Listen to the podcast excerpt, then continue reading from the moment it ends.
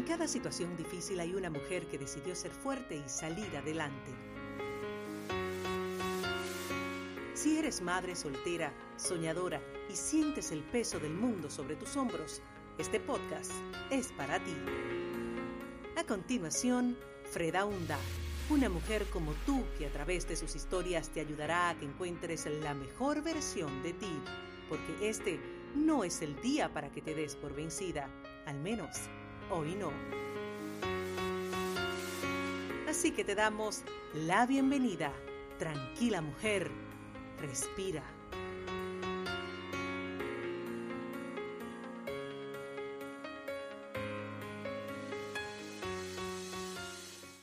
Bienvenidas, bienvenidos a Tranquila Mujer Respira. Y hoy traje el episodio número 37 que se llama Protege a tus niños. Tranquila mujer, respira es un podcast para acompañarte y para animarte, para que este no sea el día que te des por vencida, al menos hoy no. Yo soy Freda Hunda, estoy contenta de estar contigo una vez más. Gracias por tomarte el tiempo de escucharme. Antes de comenzar con el tema, déjame invitarte a que te unas a mi lista de comunidad en WhatsApp, fredahunda.com barra comunidad, o por si tienes alguna duda, alguna situación en tu vida, que piensas que no tiene solución, también tengo para una consulta personal online, fredaunda.com barra consulta. Asimismo, también te invito a que te inscribas a las plataformas de podcast que tenemos que son Apple Podcasts, Google, Evox y también Spotify, para que cada vez que haya un episodio nuevo te llegue el aviso y así lo puedas escuchar. Y aquí empezamos. Vámonos al norte, me dijo un día mi hermano. Si te vas para allá, le puedes dar un mejor futuro a tu hija, pero ella se tiene que quedar aquí. Y con lo que tú mandes, ella va a vivir bien. ¿Crees tú que mi hija tendrá un mejor futuro sin mí? Le pregunté. Entonces luego mandas por ella. Oyendo todo lo que le pasa a los niños, ¿crees tú que pondría a mi hija en peligro? Bueno, solamente te digo que no vas a lograr nada con ella, porque si viajando uno solo se complican las cosas, ahora imagínate con un niño. Entonces, para el día que empezó mi viaje para los Estados Unidos de América, era con mi hija a un lado, al lado mío. Y solo con un pensamiento, Dios, ayúdame a pasar. Si es que no paso hoy, te prometo que no lo vuelvo a intentar. No vuelvo a poner a mi hija en riesgo. Atravesamos aquellas montañas agachados, de rodillas. De repente empezó a caer un frío tremendo y mis energías se agotaron rápidamente. Con las rodillas llenas de ampollas, ya no podía caminar más. El muchacho que nos estaba guiando, le dije que ya no podía caminar más, que me quedaba. Claro que puede, señora, me dice. Si usted se queda, también su niña se queda con usted, dijo. Hubo un momento en que me quedé sentada porque ya no podía pararme. Entonces el muchacho vino, levantó mi brazo y lo puso sobre su hombro, y así me llevó por un buen tramo del camino. Después me dice, ya me cansé, ahora es su turno, ya estamos cerca.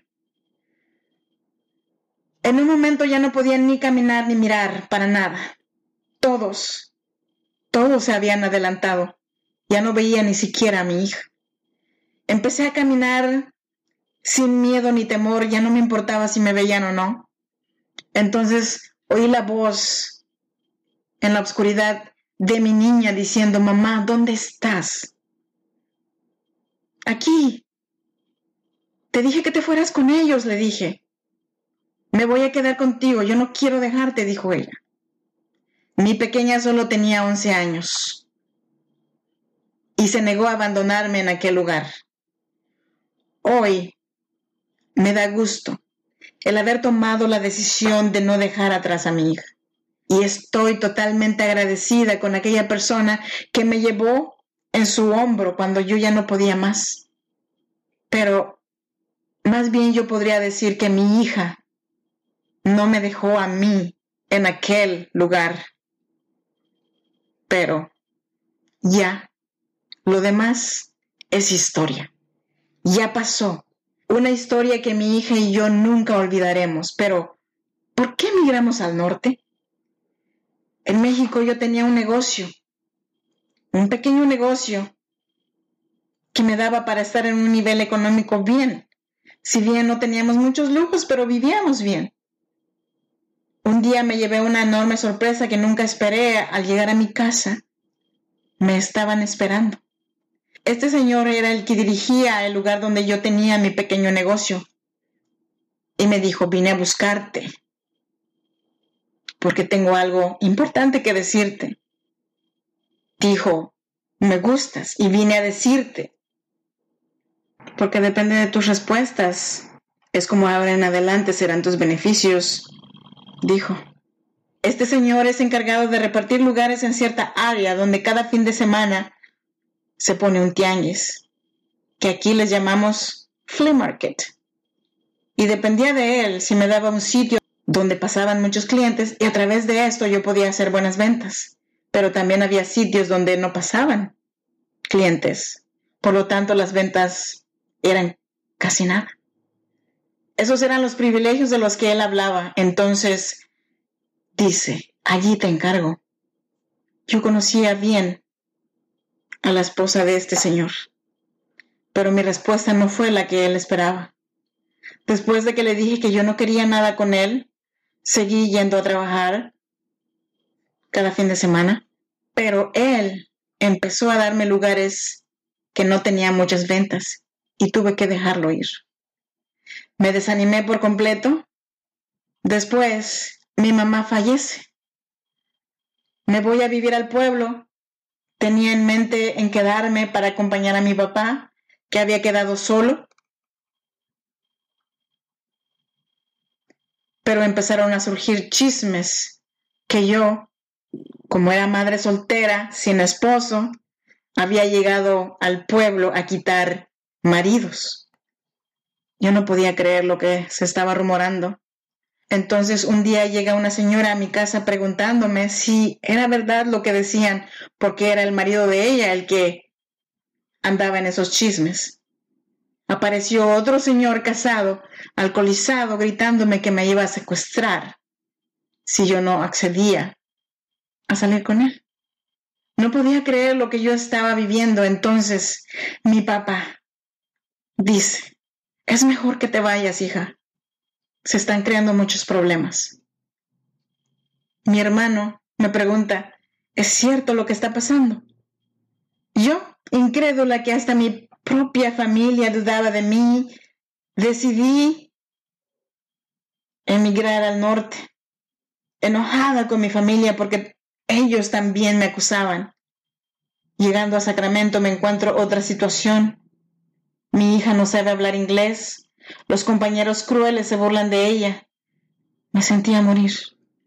Cuando mi hija se sentía atacada, ella peleaba. Me llamaban de la escuela a la oficina del director diciéndome que yo tenía que hacer algo con mi hija. ¿Y qué hago? Quería regresar a mi país, pero me detenía porque al pensar que regresaba a un lugar donde por ser mujer y madre soltera me discriminaban, decidí aguantar al fin y al cabo ya estábamos aquí. Y aunque mi hija la estaba pasando mal en la escuela, teníamos que sobreponernos de eso. Platiqué con ella diciéndole que las personas a veces somos muy crueles, pero eso no significa que nosotras deberíamos de rendirnos. Prometimos seguir luchando para seguir juntas y así lo hicimos. ¿Tú qué harías? Yo definitivamente no dejaría a mis hijas para nada. Sufriré con ellas, sí, pero dejarlas, no. Y regresar a un lugar donde te hicieron tanto daño, ni soñarlo. Por eso todos los días pido por aquellas mujeres que han pasado por una situación igual o peor que yo.